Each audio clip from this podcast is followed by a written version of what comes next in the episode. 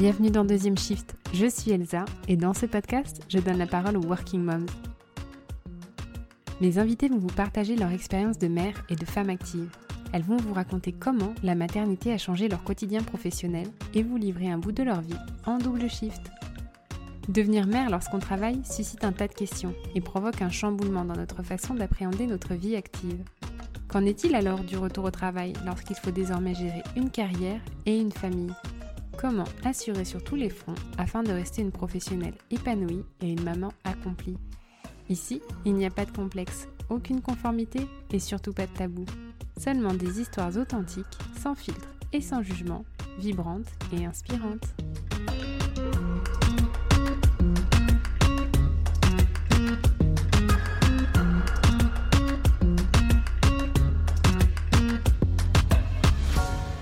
Aude, ça a été un coup de cœur au premier coup de fil. Sa voix, son énergie, sa spontanéité, son enthousiasme. On a parlé de sa maternité et de la mienne, et j'ai trouvé en elle une écoute à laquelle je ne m'étais pas préparée. Par après, je me suis demandé pourquoi je m'en étais étonnée. Après tout, c'est son métier. Aude est doula. Je vous vois d'ici. Qu'est-ce que c'est que ça, doula? Une doula accompagne les futurs parents ou les jeunes parents sur le plan non thérapeutique. Elle apporte un soutien et une écoute pour aider la femme ou le couple dans ce beau et grand changement de la vie. Pour Aude, ce métier de doula, c'est une reconversion. Car comme beaucoup de femmes, elle aussi, la maternité l'a transformée. Je dirais même que ça l'a révélée. Elle a entamé sa formation de doula après l'arrivée de ses deux premières filles et elle exerce aujourd'hui de manière indépendante.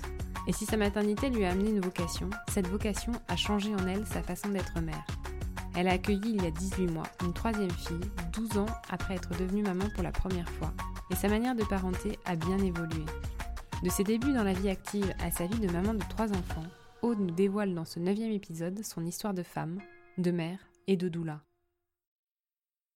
Bonjour Aude. Bonjour Elsa. Bienvenue sur Deuxième Shift. Merci.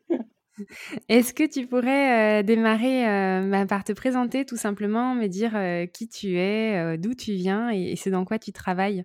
Oui, alors donc je m'appelle Aude, j'ai 41 ans.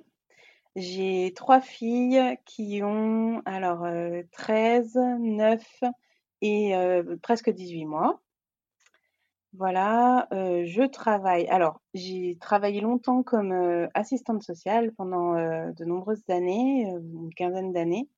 Et puis, depuis, un certain temps, c'est-à-dire environ 5-6 ans, je suis en reconversion professionnelle.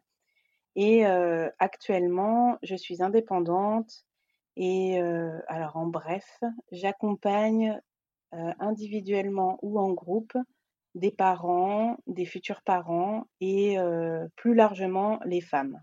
Voilà. OK. Les femmes qui sont dans une situation, de de grossesse ou de maternité ou de manière, très large, toutes les femmes? À n'importe quel moment de leur vie? Oui et ben, en fait, je dirais plus préciser plus plus particulièrement les femmes qui sont en train de devenir mères ou qui sont mères, mais aussi, de plus en plus, j'élargis en fait avec, des cercles de femmes, et bientôt de l'accompagnement en individuel, aux femmes, plus généralement en fait. D'accord, OK. c'est un métier, qui a un nom? Alors, disons que comme j'ai plusieurs casquettes, j'ai toujours un peu du mal à donner un seul nom. Il y a un métier au cœur de cette activité qui est le métier de doula, donc le métier pour accompagner les grossesses les femmes enceintes, les couples qui attendent un bébé. Mais c'est vrai que je l'ai entouré de plein d'autres activités qui le complètent où là, je suis bien en mal de trouver un un seul et vrai nom, tout court, voilà, à donner. Oui, c'est vrai que quand on cherche, le terme doula sur, Google, il est souvent assimilé à un autre terme qui est coach parental. Est-ce que ça, c'est quelque chose qui s'inscrit plus, selon toi, dans ton activité? Oui, on va dire oui, parce que en tout cas, c'est c'est ce que je cherche à devenir, coach parental. Je suis en train de me former comme coach actuellement. Je j'arrive pas à dire que je suis coach tant que j'aurai pas terminé et validé ma formation. Donc, OK. heu, donc du coup du coup, je je ne le dis pas, mais heu, c'est un projet. Après, moi, je fais une grande différence entre le métier de coach parental et le métier de doula. Donc heu, bon, peut-être, je pourrais t'en parler à un moment donné de cette, conversation. Oui, OK. Bah, on va revenir alors, sur, la façon dont tu es devenue maman. Tu m'as dit ta plus grande fille a, presque 14 ans. Mmh mh. Heu, quand est, heu, quand est-ce qu'est arrivé ton désir de maternité à toi? Est-ce que c'était, heu, quelque chose qui t'habitait depuis que tu étais, très jeune ou est-ce que, c'est venu, en rencontrant la bonne personne? Alors, en fait, je pense que j'ai toujours ça a toujours été, mon projet de devenir maman.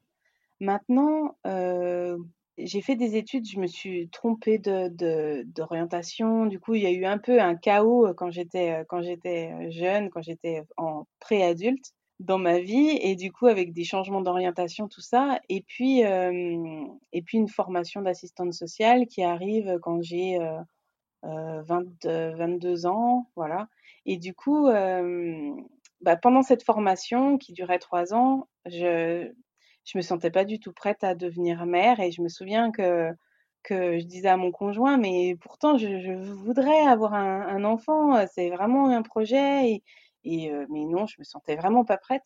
Et puis il se trouve que le jour où j'ai eu mon diplôme d'assistante sociale, je suis rentrée de de chez moi et j'ai dit à mon chéri: «Oh, «Ça y est, je suis prête, je veux un bébé». Donc c'était vraiment la volonté de terminer, heu, tes études et d'avoir un un diplôme en poche, heu, qui te qui te, mmh, freinait en tout cas à concrétiser un projet bébé, heu, auparavant? bah, je crois que c'est le bilan que je pourrais faire, oui.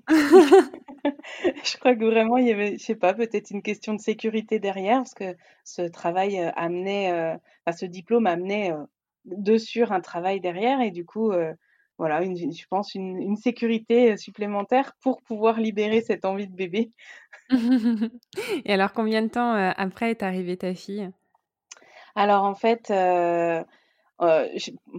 pour être sincère, je suis tombée enceinte, 1 mois et demi après, avoir eu mon diplôme, mais c'était une une grossesse qui s'est terminée en fausse couche 3 mois plus tard. Voilà donc un un un un tout 1er, heu, petit bébé qui, heu, qui est parti, heu, plus vite que prévu et qui qui m'a beaucoup attristée et et je suis retombée enceinte, 3 mois plus tard de ma 1re fille, qui, a aujourd'hui, presque 14 ans. D'accord, OK et donc là, tu étais assistante sociale? Oui, oui, oui, du coup, j'étais en démarrage, de mon activité, d'assistante sociale, oui. Et tu l'exerçais dans quel, heu, dans quel cadre, dans quel type de structure? Alors, heu, quand je suis tombée enceinte, j'étais, dans une mission locale, où j'étais plus là j'é j'étais pas tout à fait assistante sociale, j'étais, en, conseillère emploi formation, on appelle ça. Donc j'accompagnais les jeunes, dans leur insertion, sociale et professionnelle et puis j'étais en CDD et et du coup, quand je je suis tombée enceinte au tout début de mon CDD et même si on on voulait un bébé, on pensait pas que ça allait aller si vite en fait, heu, voilà, c'était bon et heu et du coup, heu, voilà, ça ça a été quand même un peu, un peu, chaud pour moi d'annoncer à mon patron, alors que je venais de commencer mon CDD que que j'étais enceinte. Je me c'était quand même pas simple et puis de lui dire que c'était un CDD d'1 an et de lui dire que, ben, au bout de tro au bout de 6 mois, bah, j'allais être en congé maternité. Donc Ouais. voilà, en congé maternité, une bonne partie de mon CDD, du coup. Est-ce que toi, ça t'a stressé, cette situation d'être, dans un contrat, CDD donc un peu précaire, et puis après de te dire que tu allais avoir un enfant, qu'il allait falloir que tu te remettes en tu te mettes en recherche d'un nouveau travail, après, ton congé maternité? Alors à l'époque, heu, ça m'a pas ça m'a stressée un peu. Et puis mon patron m'avait dit, heu: «Mais t'inquiète pas, heu, de toute façon ce CDD, il est censé déboucher sur un CDI donc il y aura pas de souci, t'en fais pas, voilà, tu vis ce que tu as à vivre, ça tombe comme ça, c'est bien comme ça. Et puis, ne t'inquiète pas trop, tu auras, tu auras ton CDI derrière sans problème, c'est pas ça qui va remettre en cause ton CDI» et alors c'était des belles promesses parce que c'est pas du tout comme Ouais. ça que ça s'est passé en fait. Ah OK. J'allais dire: «Génial, c'est super le scénario idéal», mais non. Voilà, exactement, ouais, ouais, ouais, ouais et donc et parce que, ouais, ça s tu vois, ça se terminait en mon CDD se terminait à peu près en en même temps que mon congé mat, heu, autour du 31 décembre. Il y avait genre, heu, 31 décembre, heu, 7 janvier, je crois les dates, c'était 31 décembre pour le. CDD, c'est 7 janvier pour le le congé mat Et, euh, en fait, le 23 décembre, juste avant Noël, euh, je suis allée voir mon chef pour organiser ma reprise et il m'a annoncé que mon CDD, mon CDD prenait fin et que j'allais me retrouver au chômage. Donc ça, j'imagine, tu l'avais pas du tout anticipé du coup, parce que tu étais partie avec en tête euh, le fait que ton CDD déboucherait sur un CDI. Ah bah exactement, hein, on m'avait vraiment laissé beaucoup d'espoir et, euh, et je l'ai pas du tout anticipé et on m'a pas du tout prévenu que ça pouvait se terminer comme ça. Ce rendez-vous, je suis arrivée euh, pour, pour, pour préparer ma reprise et en fait, on m'annonce ça. Donc ouais, c'était, c'était pas facile à vivre en tant que mère qui vient d'accoucher et aussi en tant que en tant que femme, euh, punaise, euh, se faire licencier euh, juste après un congé mat, hein, voilà. Et puis, et puis j'ai su aussi que j'ai su aussi que bon, c'était pas de mon chef en fait cette, cette décision, c'était au-dessus de lui et c'était clairement en lien a priori avec mon congé maternité. Ouais, avec le fait que tu sois tombée enceinte alors que tu étais en CDD. Exactement, ouais, ouais. OK. Et donc tu as retrouvé un, autre travail suite à ça? Oui, alors du coup, je me suis, j'ai été au chômage, j'ai eu une période de chômage et une période de chômage qui m'a permis aussi d'être à la maison avec ma fille, de pouvoir continuer de l'allaiter, de pouvoir, profiter de ce temps, de de d'elle toute petite. et et et c'était d'autant plus compliqué qu'en même temps, j'avais envie de retourner dans la vie active et et je passais des entretiens d'embauche. Des fois, je sortais d'un entretien d'embauche euh, très heureuse de l'entretien et à la fois euh, une grande, grande tristesse à l'idée de, d'avoir ce poste et puis de quitter fille. Voilà, il y avait toute un, l'ambivalence en fait de, de mon... Le tiraillement. Ah oui, tout à fait. C'était, assez euh, intense. Ok quand tu es arrivée, ta seconde fille, combien elles ont d'années d'écart, les, deux premières? Elles ont un peu plus de 4 ans. Ok. Et donc là, tu avais déjà engagé ta reconversion pro ou pas encore? Eh bien, en fait, je, crois que je l'ai décidé réellement. Ouais, je crois que je l'ai décidé à l'arrivée de ma deuxième fille, en fait, cette reconversion professionnelle. Ou en tout cas, j'ai décidé de devenir doula quand j'ai eu ma deuxième fille. J'avais déjà en tête, en fait, par rapport à mon métier d'assistante sociale, euh, il y avait déjà des choses, qui étaient difficiles à vivre pour moi et du coup, je m'intéressais je me suis intéressée beaucoup à tout ce qui touche à la parentalité, au maternage, à l'allaitement quand, quand j'ai eu ma première fille. D'autant plus que je me suis retrouvée, bien seule, j'ai envie de dire, avec, avec ce petit bébé que je découvrais, ce nouveau rôle, ce, nouvel équilibre à trouver, et puis, et puis toutes les difficultés qui peuvent arriver, des difficultés par rapport à l'allaitement, des difficultés même par rapport, même dans le lien avec ma fille, qui était, voilà, c'était pas, pas tout beau tout rose comme, comme le vivent certains parents. Euh, moi, j'ai eu l'impression d'avoir à apprendre à aimer mon bébé. Enfin voilà, il y a eu plein de choses pas simples. Euh, et puis un entourage qui, malgré beaucoup de bienveillance, beaucoup d'envie de bien faire, il y avait aussi beaucoup de mauvais conseils, beaucoup de, paradoxes, de, conseils euh, différents d'un jour à l'autre, d'une personne à l'autre, qui s'opposaient même. Enfin voilà, des choses qui me faisaient moi perdre pied, moi, moi euh, jeune maman qui savait pas trop comment faire et qui savait pas trop euh, à qui se fier. J'écoutais les conseils d'un, le lendemain j'avais conseil d'un autre qui disait le contraire. Enfin, du coup, c'est. N'avais pas de référence parentale, euh, en tout cas, euh, qui, qui s'inscrivait dans ce dont tu avais absolument besoin. Mmh, mmh, ouais, ouais, ouais. Et puis du coup, je me souviens m'être pas mal isolée, en fait, justement, parce que ces conseils, j'en pouvais plus. En fait, j'arrivais plus à, savoir ce qui était bon, ce qui était pas bon, ce qui était bien, ce qui était pas bien. Et, et puis, j'avais remarqué aussi que quand j'écoutais ma fille et quand je m'écoutais moi, eh ben, j'arrivais à trouver des manières de faire qui, en tout cas, nous correspondaient à toutes les deux. Et c'était des manières de faire souvent différentes de ce qu'on me conseillait de faire. Ah.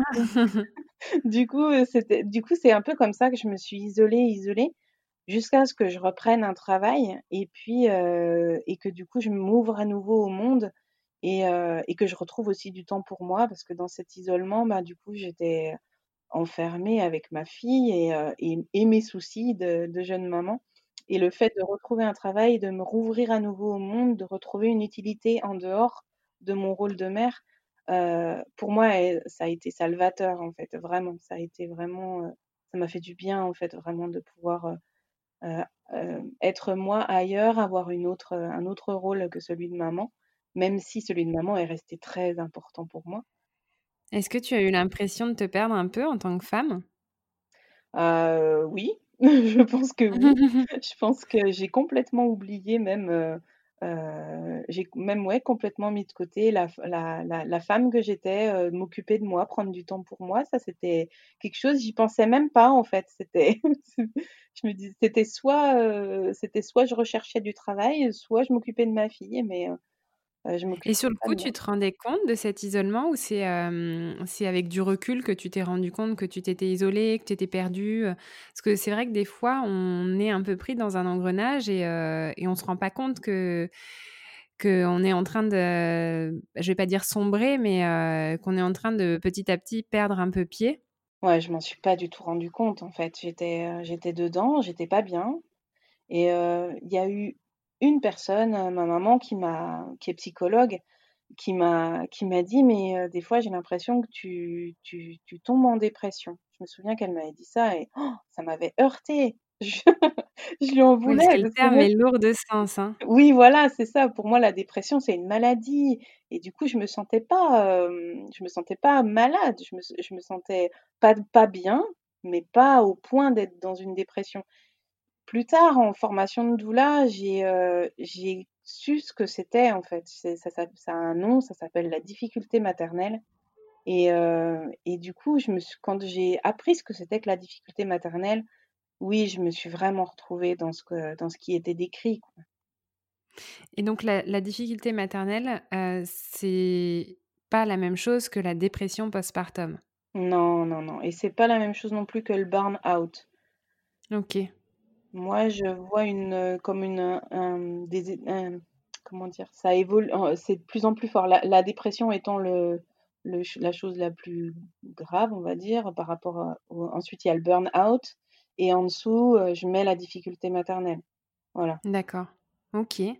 Et donc ça, tu l'as appris en formation de doula et raconte-moi comment est-ce que tu as découvert, heu, le métier de doula? Parce que moi, je te l'ai dit quand on s'est parlé au téléphone la première fois, hem, quand m'a quand ma maman m'a dit, heu: «Je connais une doula» quand j'étais enceinte, j'ai eu un une sorte de mouvement de recul puisque je ne savais pas ce que c'était et j'avais l'impression que c'était quelque chose de lié à de la à de la spiritualité ou enfin vraiment c'était un terme qui me parlait pas du tout.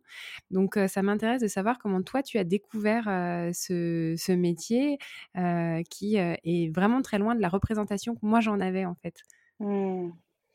Alors en fait, j'ai eu ma fille en 2006 et en 2006, les doulas arrivaient en France. Mais heu, c'est pas tellement à ce moment-là que je les ai connus. Parce que j'étais sur des forums internet justement pour trouver de l'aide et puis avoir de l'aide bienveillante, on va dire et et du coup, heu, je commençais voilà, c'est sur ces forums que j'ai commencé à en entendre parler dans les années, heu, oui 2006-2007, 2008, voilà, où voilà, j'ai commencé à en entendre parler, mais c'était encore très, très peu développé. Et heu et du coup, après je me suis un peu plus renseignée quand j'ai entre, entre mes 2 filles en fait, entre 2006 et 2011, heu, parce que je commençais à avoir envie de de faire, heu, de l'accompagnement des futurs parents ou de parents, notamment au niveau de l'allaitement et heu, au départ je voyais une activité plutôt bénévole et puis, heu, mais quand j'ai eu ma deuxième fille, là, je me suis dit: «Non, non, mais en fait, c'est ce métier-là qu'il faut que je faut vers lequel je veux aller». Voilà, c'était plus large que l'allaitement, ce que je voulais offrir, aux futurs parents et aux parents. C'était vraiment de l'accompagnement, être auprès d'eux dans ces moments, heu, vraiment particuliers que sont, heu, la grossesse, la naissance et puis, heu, le postpartum. OK. Et alors, explique-moi comment, enfin, quel est le le rôle et le et le métier que tu as aujourd'hui exactement? Quel genre de de problématiques? Est-ce que tu, tu aides les enfin, pour lesquelles tu aides les parents? Quel genre d'accompagnement est-ce que tu offres? Alors, l'accompagnement d'une doula, c'est un accompagnement qui est relationnel. Heu, en aucun cas médical. On n'a pas du tout de formation au niveau médical. Les les seules choses qu'on nous apprend en formation au niveau médical, c'est, heu heu, pour qu'on comprenne les actes, qui sont posés en maternité, voilà comment les femmes sont accompagnées médicalement. Mais c'est vrai qu'on est voilà, on a juste de l'information. On n'est pas formé médicalement. Donc c'est vraiment un accompagnement qui est relationnel, qui est, va écouter les parents sur ce qu'ils sont en train de vivre, on va accueillir les émotions, on va aller à la pêche aux infos sur des sujets qui les intéressent. On va les mettre en lien aussi avec d'autres parents pour partager, pour qu'il y ait du partage d'expérience. Par exemple, une femme qui va, à qui on prévoit une césarienne, ben, du coup, on va pouvoir la mettre en lien avec d'autres parents qui, ont vécu ça ou avec une association qui donne de l'info sur la césarienne et qui peut aussi accompagner les, futurs parents et les parents. Enfin, voilà, ça va être aussi euh, on, les, on les accompagne aussi. Enfin, moi, je sais que j'apporte, mais on, a toutes des, des, spécialités. Hein. Chacune, chaque doula va avoir des spécialités, mais euh, je sais que moi, je peux travailler aussi avec la méditation. Je peux apporter un, un, peu de bien-être. Je peux faire des, du massage, euh, du, ce qu'on appelle du rebozo. Donc, c'est un, un bercement avec une écharpe. Voilà. Ok. Et puis, mais on est surtout, en fait, le rôle principal, c'est c'est de l'écoute, de l'accueil, dans tout ce que les parents ils peuvent vivre durant cette période particulière de la grossesse, l'accouchement et le post postpartum. Et justement, le postpartum, jusqu'à quel, quel mois après la naissance est-ce que tu accompagnes les parents? Est-ce qu'il y a, je dirais, une sorte d'âge ou d'âge de, de l'enfant sur lequel tu es moins formé ou moins à même d'accompagner les parents? Alors, les doulas, en général, elles accompagnent. Alors, il n'y a pas de limite vraiment posée ça va être pareil un peu selon, selon les parents, selon leurs besoins et puis, selon ce que la doula, elle se sent capable d'apporter.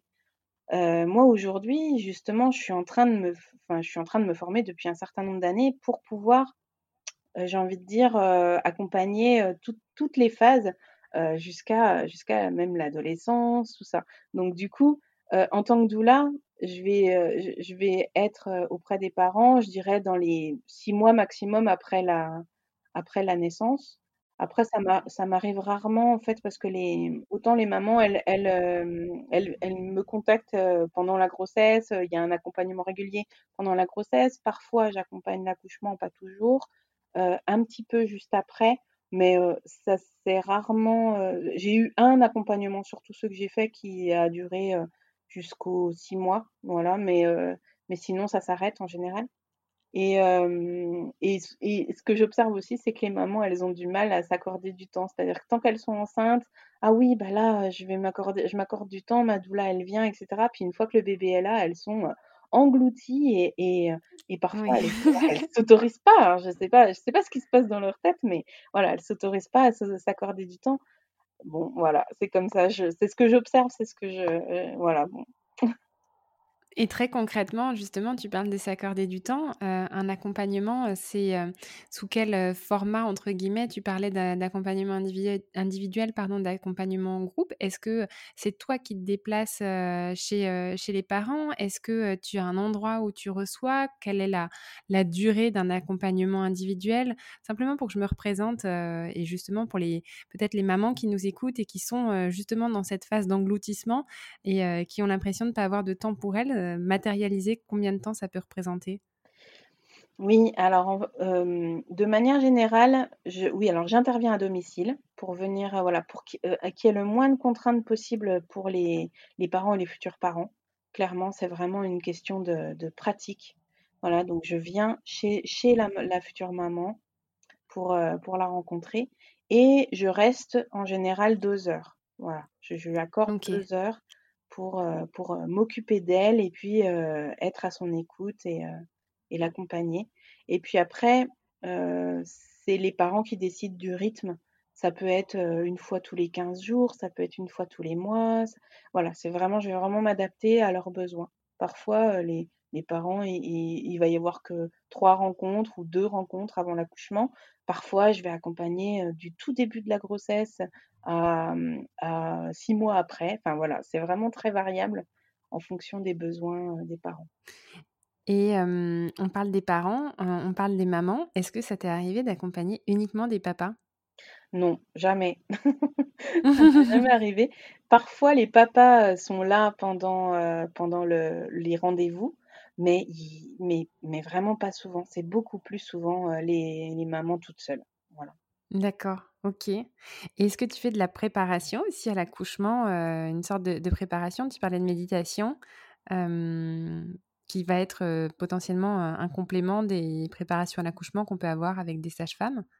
Alors, je fais pas j'ai je fais pas proprement parler de la préparation à la naissance, notamment parce que, c'est, heu, interdit pour nous les doulas. Ce serait se substituer à au travail des sages-femmes. Donc OK. donc voilà. Par contre, heu, beaucoup de femmes m'ont fait le retour que, l tout l'accompagnement, toutes les visites et et les échanges que j'ai avec elles, les aident à se préparer, heu, aux accouchements. J'ai souvent des demandes en lien avec, heu, ben, un accouchem la douleur, enfin voilà, les femmes, elles ont besoin de parler de ça, parler de la peur de l'accouchement, de la douleur, de «Mais qu'est-ce qui va m'arriver et comment le gérer au mieux?» et cetera et du coup, c'est vrai que c'est une question qui me passionne particulièrement dans mon métier de doula et du coup, c'est vrai que j'ai un j'ai un regard, j'ai beaucoup de recul, ne serait-ce que par rapport à mes 3 accouchements, moi aussi, par rapport à cette question et j'ai en plus, j'ai travaillé, j'ai fait mon travail de fin d'études de doula sur ce sujet, donc c'est vraiment, heu, voilà, c'est vraiment quelque chose qui m'intéresse. Donc c'est vrai que les mamans, voilà, me font souvent le retour que c'était une véritable préparation mentale de, heu, au niveau de l'accouchement, quoi, pour se préparer à ce qu'elles vont vivre et le vivre dans des conditions les plus sereines possibles. Oui, donc c'est vraiment mettre, heu, mettre des mots et puis, heu, avoir, hem, un accompagnement, je vais dire plus psychologique et non et un peu moins médical, que l'accompagnement que peut faire, une sage-femme ou, ou une gynécologue ou un gynécologue. Oui, tout à fait, c'est vraiment un accompagnement, dans dans le ressenti, dans le oui, au niveau psychologique, au niveau émotionnel, affectif.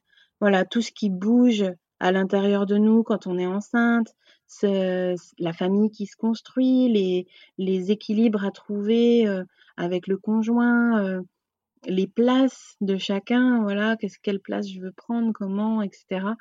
C'est vraiment, ouais, toutes ces questions. Heu, moi, j'ai un regard sur la grossesse et l'arrivée d'un enfant dans une famille, pour moi, c'est vraiment c'est pas seulement un problème médical, puis d'ailleurs, c'est pas un problème et puis, Oui. et puis mais voilà, au niveau médical, en fait, les femmes sont vraiment, heu, super bien accompagnées, heu, en France. Clairement, elles sont, voilà, elles sont vraiment accompagnées au niveau médical, heu, sans problème. Mais, heu, elles ont d'autres besoins, en fait, que que d'être accompagnées au ni au niveau médical. Elles ont vraiment il y a vraiment des choses qui bougent dans la famille, dans le couple. Heu, il y a aussi, toute la dimension émotionnelle, du devenir maman, le lien, mère-fille, donc avec leur propre mère, s'il y a déjà des enfants, voilà, le lien avec, voilà, les sœurs ou les amies qui ont déjà des enfants. Enfin, le le passage, au statut de parent, ouais, il y a des il y a vraiment tellement de choses qui qui bougent et heu et tellement de choses qui impactent, heu, il y a énormément de couples, hein, dans les stats, on voit, il y a énormément énormément de couples qui se séparent, heu, au au moment de l'arrivée d'un enfant, donc c'est bien qu'il se passe quelque chose de très important. Mmh, Donc mmh mh. Non, clairement. mmh. Et puis, ben, on a une représentation aussi, heu et un peu de projection de, heu, ce que va être notre vie de parents, heu, mais ça, j'imagine, à chaque enfin, à l'arrivée de chaque enfant, hein, pas simplement de passer du stade de couple à au stade de parents et de famille, mais vraiment, que ce soit à l'arrivée d'un deuxième, d'un troisième, ça fait bouger, heu, les rôles et heu et les places de chacun et heu, on a une représentation de ce à quoi va ressembler notre vie, qui est, potentiellement, complètement, bousculée et chamboulée à l'arrivée du bébé. Donc c'est vrai que là-dessus, il y a peut-être moins d'accompagnement, enfin, il y a pas d'accompagnement, hein, tout court, par du personnel, médical, sauf si on tombe sur des gens qui sont formés, sur, sur ces aspects-là, heu, mis à part, heu, effectivement des doulas ou, heu, ou ben, toutes les personnes qui vont travailler sur, sur le lien émotionnel, l'affectif, le psychologique. Oui, oui, oui.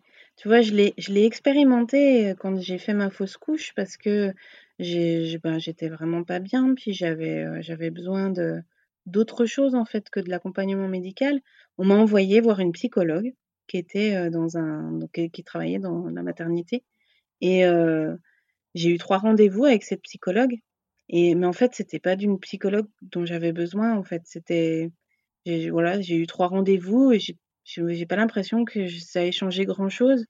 Je j'avais en fait, j'aurais eu besoin de partage d'expérience, j'aurais eu besoin que qu'on me dise qu'une fausse couche, ça arrive très, très fréquemment, mais que c'est encore très tabou et que peu de personnes en parlent, mais que ça arrive, voilà, à presque une grossesse sur trois. Voilà, donc c'est vraiment un, taux énorme.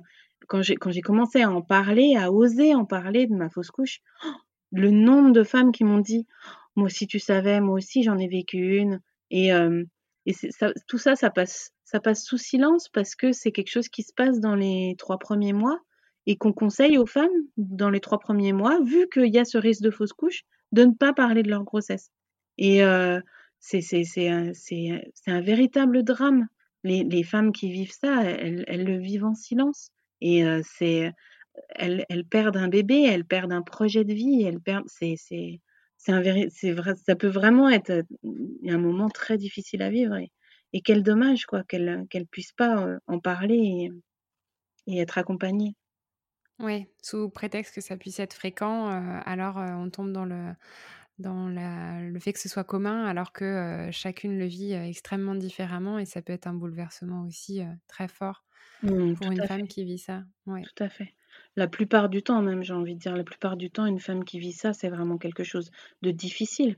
Moi, je dirais très rarement, ça peut arriver hein, qu'une femme, elle le vive, ou je pense aux femmes qui le vivent de façon répétée quand elles mmh. En PMA, dans les parcours comme ça où c'est difficile d'avoir un bébé et où il y a des filles et que régulièrement elles perdent un bébé, ce n'est pas pour autant moins douloureux. Hein. Mais j'observe des fois, il y a des, malheureusement des femmes qui s'habituent à avoir des fausses couches répétées. Et du coup, voilà, c'est à chaque fois un espoir qui s'éteint. Mais ça, ça, elles peuvent le vivre, le vivre peut-être un tout petit peu moins intensément que voilà que d'autres femmes. mais la plupart du temps, c'est vraiment quelque chose de difficile. On perd un, mmh on perd un enfant on, ne perd pas seulement un, fœtus, un embryon, on perd un, enfant et un projet.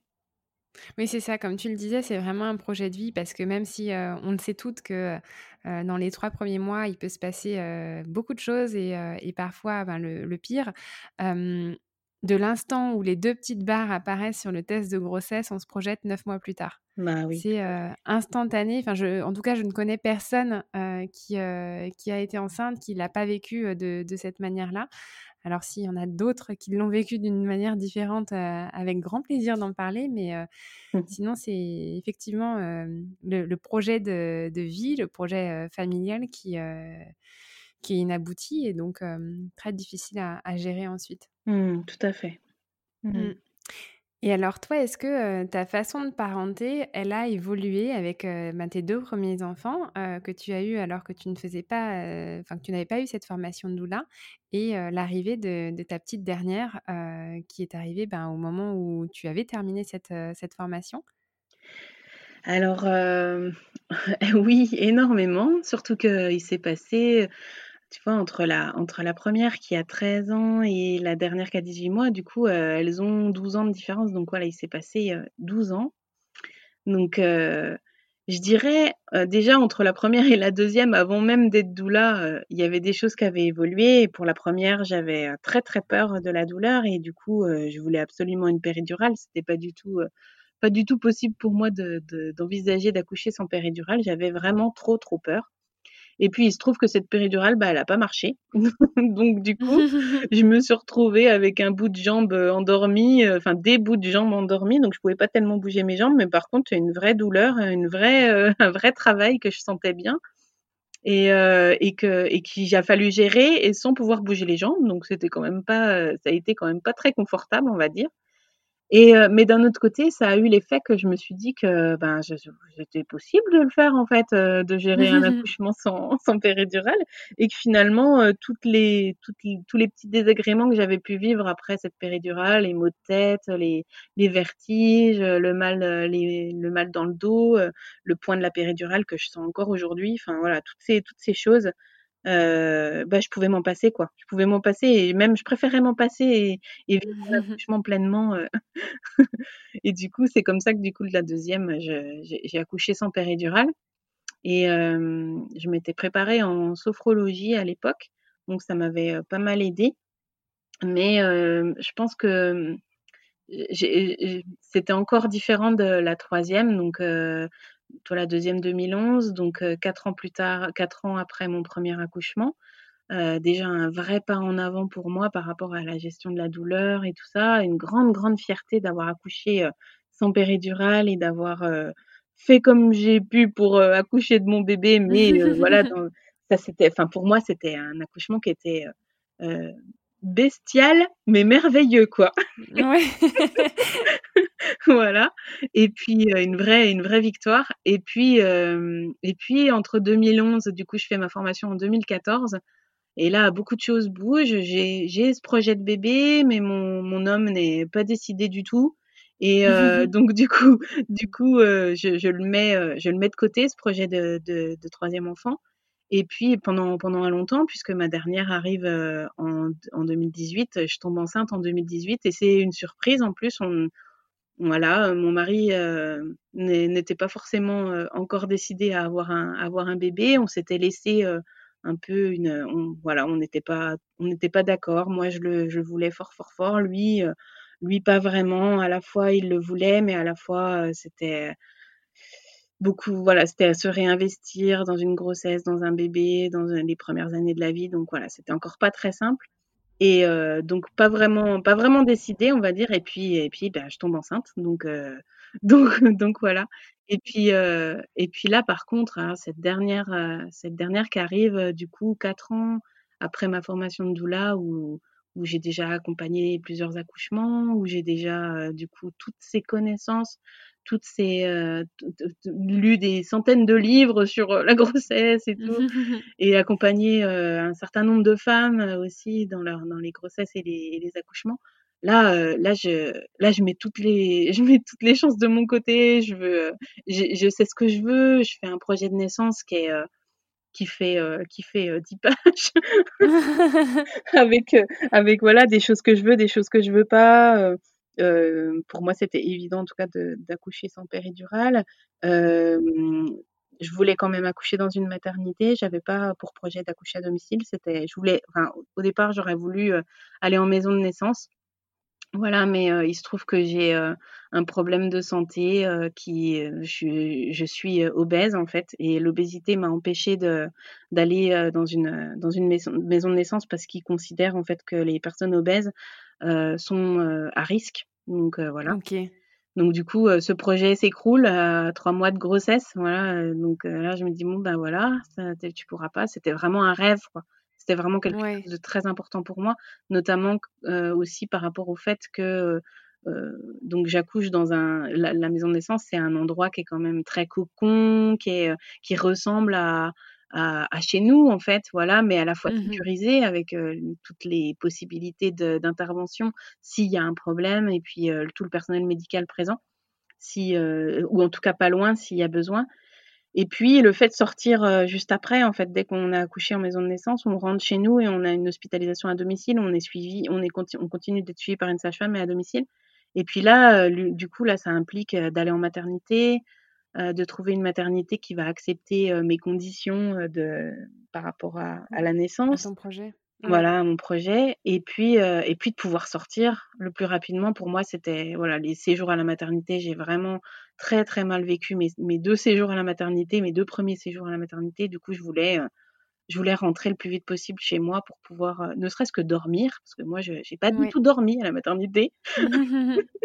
Mais il n'y a pas des séjours ambulatoires? Enfin, moi, on m'a proposé ça euh, à la maternité. Bon, c'était hors de question pour moi pour un premier bébé, mais euh, c'était quelque chose qu'on m'avait proposé au Luxembourg, un, séjour ambulatoire où tu accouches le matin et tu repars le soir si ton bébé va bien. Ouais, ouais.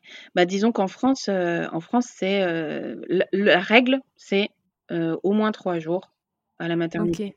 Ouais, c'est vraiment les, les, tout ce qui est sortie précoce, ils appellent ça, c'est vraiment au cas par cas et, et toutes les maternités n'adhèrent pas. Tu vois, là, sur, j'avais le choix entre, je dirais, quatre maternités. Sur les quatre, il y en avait qu'une dans laquelle c'était possible de sortir en sortie précoce, alors que c'était mon troisième enfant en plus.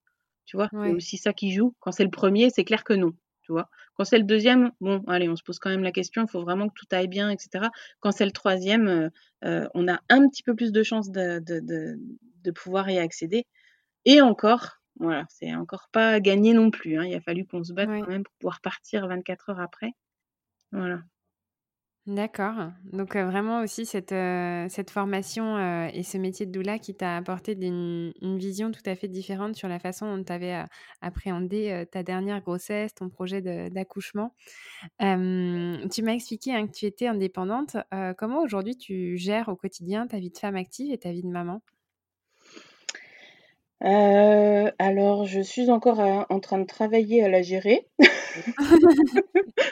On va dire pour, euh, en fait, je suis toujours en train de rechercher l'équilibre euh, qui va correspondre à la période et au bon au moment et aux besoins de chacun, etc. Euh, je dirais que depuis que je suis indépendante, j'ai au moins cette chance de pouvoir choisir quand est-ce que je travaille, de quels, à quels horaires, etc. Et du coup, et du coup, ça c'est c'est vraiment aidant pour pouvoir pour pouvoir quand même profiter de mes enfants et puis être disponible auprès d'eux quand ils en ont besoin. Donc voilà, c'est vrai que c'est pour moi, je me rends compte aujourd'hui, c'était pas quelque chose que j'avais imaginé avant. J'étais salariée jusqu'en 2017. Et puis si, moi j'ai encore été à mi-temps entre 2017 et 2019. Donc voilà, j'avais j'avais un boulot, euh, voilà, puis du coup, ben, c'était sur le reste du, du, temps que je pouvais gérer la vie de famille et tout ça. C'est vrai que quand on est indépendante, c'est différent, on s'organise différemment, et puis euh, euh, on n'en bosse pas pour autant moins, au contraire, moi je me Oui, c'est ce que j'allais te mmh. demander, justement, est-ce que tu as l'impression de travailler tout le temps? Parce qu'il y a beaucoup de, de, femmes indépendantes qui, justement, ben, ont l'impression de jamais vraiment couper et de pas avoir les horaires qu'on peut avoir au bureau, 8h, 18h. Mmh. Ah oui, oui, oui. pendant un moment, je me suis même mis des horaires pour arriver à à justement couper parce que c'est vrai qu'effectivement, moi, j'avais j'ai ce sentiment encore aujourd'hui, ouais, de travailler tout le temps, en fait, de toujours puis en plus en plus comme c'est en général, ben, moi moi, l'activité que j'ai choisie, c'est quelque chose qui me passionne. Donc du coup, j'ai pas forcément l'impression de travailler à certains moments. Donc du coup, voilà, c'est mais à la fois, il faut quand même des temps où j'ai besoin de temps pour me poser, j'ai besoin de temps pour me recharger, me ressourcer et j'ai besoin de temps à passer avec ma, ma famille. Donc c'est vrai que c'est tout. Ouais, je, je, jongle. Mais je dis encore aujourd'hui, je suis en train de chercher comment je vais faire. J'essaye des choses. je m'étais mis des horaires pendant un moment. Là, je suis en train un peu de laisser tomber les horaires parce que ils me contraignent trop. Du coup, je suis en train d'essayer de trouver une autre manière de faire et puis aussi de suivre parce qu'avec un tu vois avec une petite de 18 mois toi t'es es maman tout juste donc tu vois bien l'état de fatigue dans lequel on peut on peut aussi être. Et voilà moi je fais j'ai un peu le contre-coup en ce moment tu vois 18 mois 18 mois après j'ai un peu le contre-coup de, des nuits de tout ça qui se sont arrêtées il y a un moment déjà mais voilà qui font que je suis encore fatiguée et encore besoin de récupérer. Quelle méthode de garde tu as, choisi pour correspondre aussi avec ben, ton, activité d'indépendante? Alors au départ, j'aurais voulu une crèche, mais j'ai pas eu de, place. Et du coup, et du coup, elle est chez une assistante maternelle. Donc c'est pareil, en fait, c'est pas pas tout à fait. En fait, j'ai l'impression qu'il n'y a pas vraiment de mode de garde compatible avec mon activité d'indépendante, surtout quand je fais par exemple des groupes le samedi ou ben, ma nounou, elle garde pas ma fille le samedi, quoi. Donc du coup, voilà, il faut il faut que je trouve d'autres moyens de, de, garde. voilà, c'est ouais, pour le coup là, c'est il faut ça demande beaucoup d'adaptation et du coup, ben à nouveau du temps pour trouver des, des personnes qui vont se rendre disponibles, etc. Est-ce que dans les groupes de parents, les parents viennent avec les enfants? Alors, moi, j'ai à cœur, de que les parents, ils aient un temps pour eux. Donc du coup, voilà, quand je fais des ateliers parents, je je les fais qu'avec les parents. J'ai un format d'atelier bien-être où là, c'est un format parent-enfant qui est vraiment destiné à passer un un temps, agréable avec son enfant, où là, du coup, voilà, le parent vient avec son enfant pour, faire l'atelier. Mais par contre, tout le reste, les, ou les ateliers où les parents ils, réfléchissent sur sur comment ils sont parents et comment qu'est-ce qu'ils font au qu'est-ce qu'ils font au quotidien, quelles sont leurs difficultés, etc. Il n'y a que les parents qui viennent. Oui, et puis effectivement, quand on demande de se concentrer, s'il faut surveiller les, enfants ou les bébés à droite à gauche, c'est pas forcément toujours évident. Mmh, ouais, tout à fait. Ok.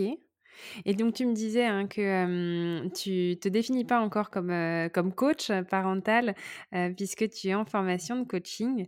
quand est-ce que se termine ta formation et comment est-ce qu'elle vient enrichir et compléter ton métier de doula? Alors ma formation de coach, donc je la termine au mois d'octobre. D'accord. Et puis j'ai, ça, ça faisait pour te dire, ça faisait depuis, ben, depuis 2013, donc juste avant de rentrer en formation de doula, que, que cette formation, euh, j'avais envie de la faire.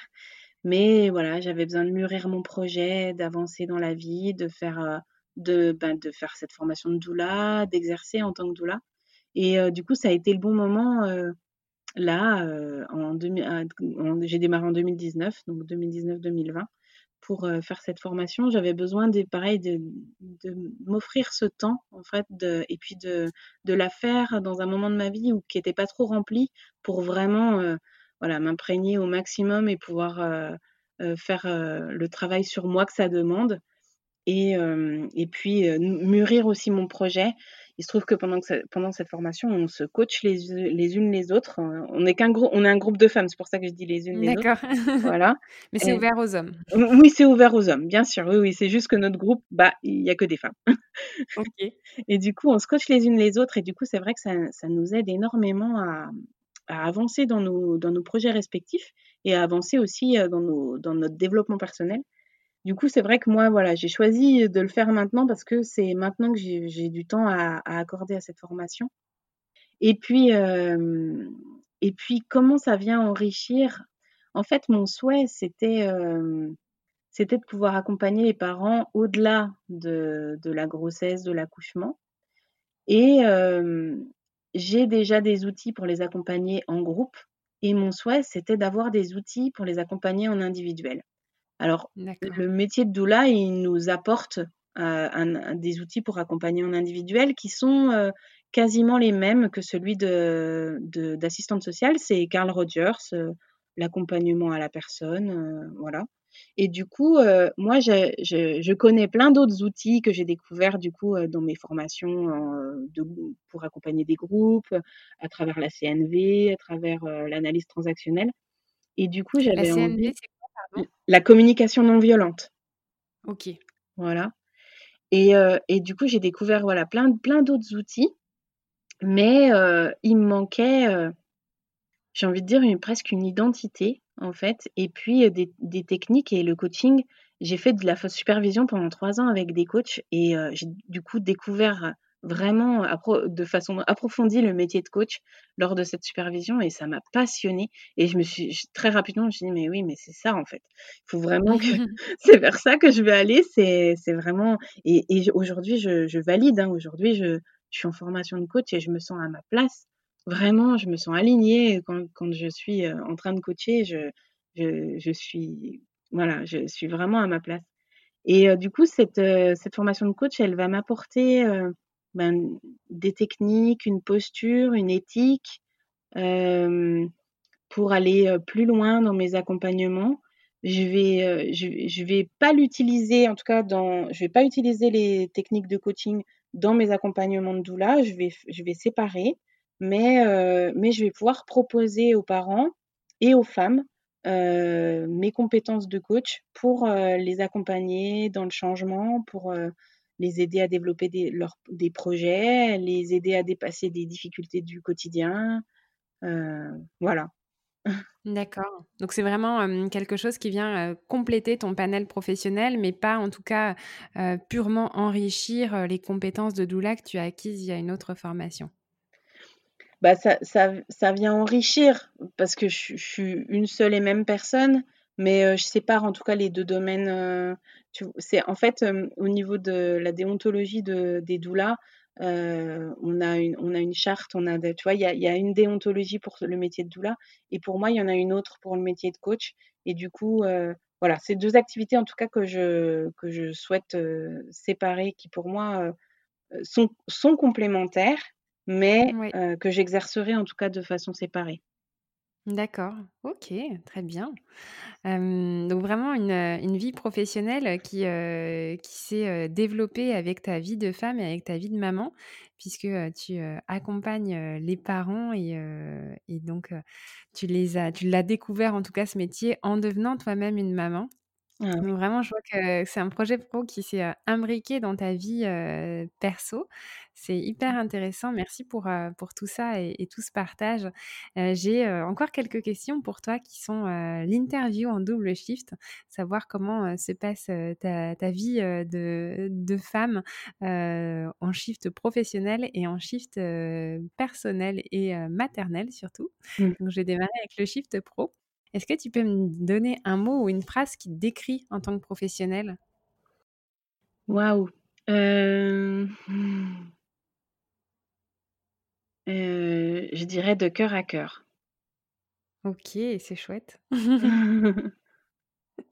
Au niveau de ta pause déjeuner, heu, tu le disais que, des fois tu as l'impression de jamais t'arrêter de travailler. Est-ce que tu prends une pause déjeuner et quel genre de pause déjeuner est-ce que tu aimes prendre? Alors, heu, oui, je prends je prends, heu, je dirais 20 à 30 minutes pour manger et heu, je médite 30 minutes.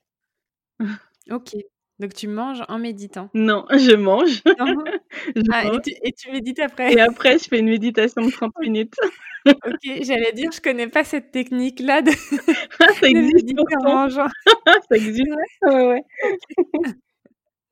D'accord, donc 20 à 30 minutes pour manger et après 30 minutes de méditation. Mmh. Et toi, tu es plutôt, heu, du genre à travailler tôt le matin ou à travailler tard le soir? Heu, ni l'un ni l'autre. En fait, heu, le soir, non, je suis pas je suis pas du soir. Oh ouais, quoique ça dépend des fois. Mais je je suis par contre, je suis capable, ouais, de me lever, heu, de me lever plus tôt pour travailler. Mais le soir, non, le soir, c'est je je suis fatiguée, je je lis, je voilà, je fais des choses pour moi le soir. D'accord, OK. Et donc, hem, le shift, heu, perso, le shift maternel, heu, comment ça se passe, quand tu, je dirais fermes un petit peu, ton ton activité? Qu'est-ce que tu prépares comme genre de dîner? Est-ce que c'est plutôt cuisiné ou dîner surgelé? Ah, je cuisine. Ouais. Est-ce que tu as un ouais, ouais, ouais, un peu de de prédilection, que tu fais rapidement le soir ou pas rapidement d'ailleurs? Oh là là, ouais, je sais pas. Des poêlées de légumes, j'adore, heu, ouais, j'adore mélanger les légumes ou ou soit cuits, soit, heu, faire des assiettes de crudités, heu, mes filles, elles appellent ça les assiettes de couleurs. Plein de Ah ouais. crudités différentes.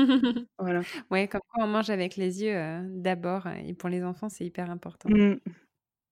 Est-ce que, vous avez un rituel, du coucher, avec tes enfants? Pas vraiment. Le coucher, c'est quelque chose qui se passe, heu, de façon très, très sereine chez nous depuis longtemps.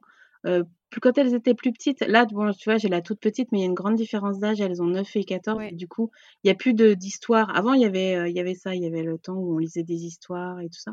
Mais là, non, du coup, il y a plus il y a plus tellement de Il rituels. y a plus de rituel. OK, d'accord, mais en tout cas un coucher serein, tu le disais.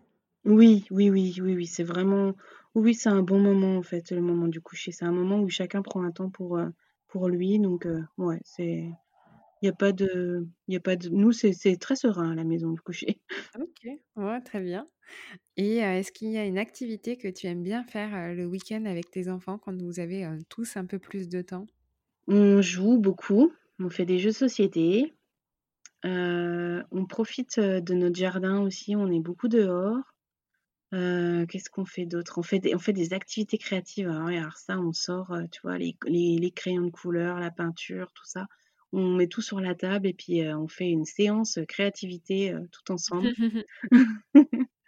Voilà. Donc des activités à la maison, en tout cas, vous profitez en famille, que ce soit à l'intérieur ou à l'extérieur, mais des moments en famille? Oui, oui, oui, des balades en forêt, des oui, voilà, c'est ça, en famille, ouais. OK, d'accord, bon, très bien. Merci, heu, Aude, pour tout ça. Avec plaisir. suis ravie d'avoir pu parler avec toi et euh, bah, je te dis à très bientôt alors. À très bientôt Elsa. Et voilà, l'épisode d'aujourd'hui est terminé. J'espère que vous avez pris autant de plaisir à l'écouter que j'en ai eu à l'enregistrer. Je vous donne rendez-vous sur Facebook, Twitter et Instagram pour avoir vos retours. Je compte également sur vous pour vous abonner au podcast, en parler et le partager afin que la communauté Deuxième Shift s'agrandisse. Nous, on se retrouve lundi prochain pour une nouvelle histoire de Working Mom. Et d'ici là, portez-vous bien.